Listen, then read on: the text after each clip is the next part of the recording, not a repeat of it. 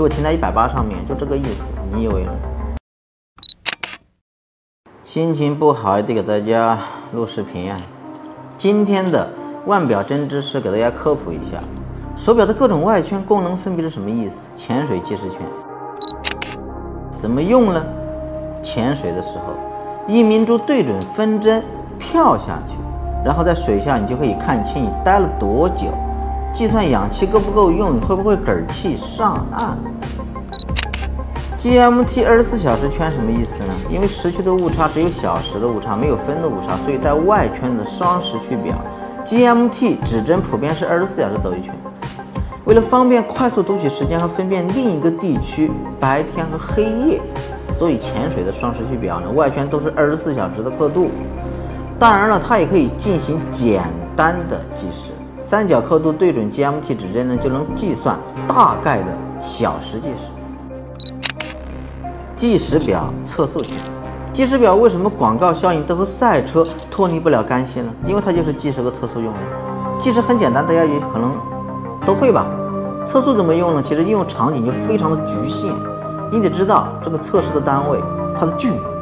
假如说测试单位距离为一公里，到达终点按下暂停键，如果是花了一分钟呢，手表计时秒针就会指向测速圈上的六十，平均时速就是六十公里每小时。如果是花了二十秒。就会停在一百八上面，就这个意思。你以为呢？看得很复杂，其实呵呵哒。还有百年灵的环形滑石，看起来密密麻麻的，我头都疼。你说它有什么功能吗？有，而且很多。两数相乘，如果是想知道十二乘以七外圈刻度十二悬至十的位置，内圈七对应的数字就是八十四。两数相除，如果是想知道是一百二除以四。外圈十二悬至内圈四，外圈十对应的就是三十。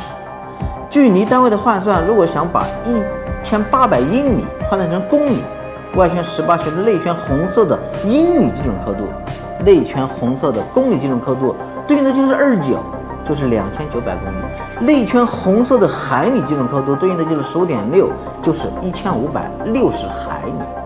还有简单的汇率计算，假设人民币对比美元的是一比一点一吧。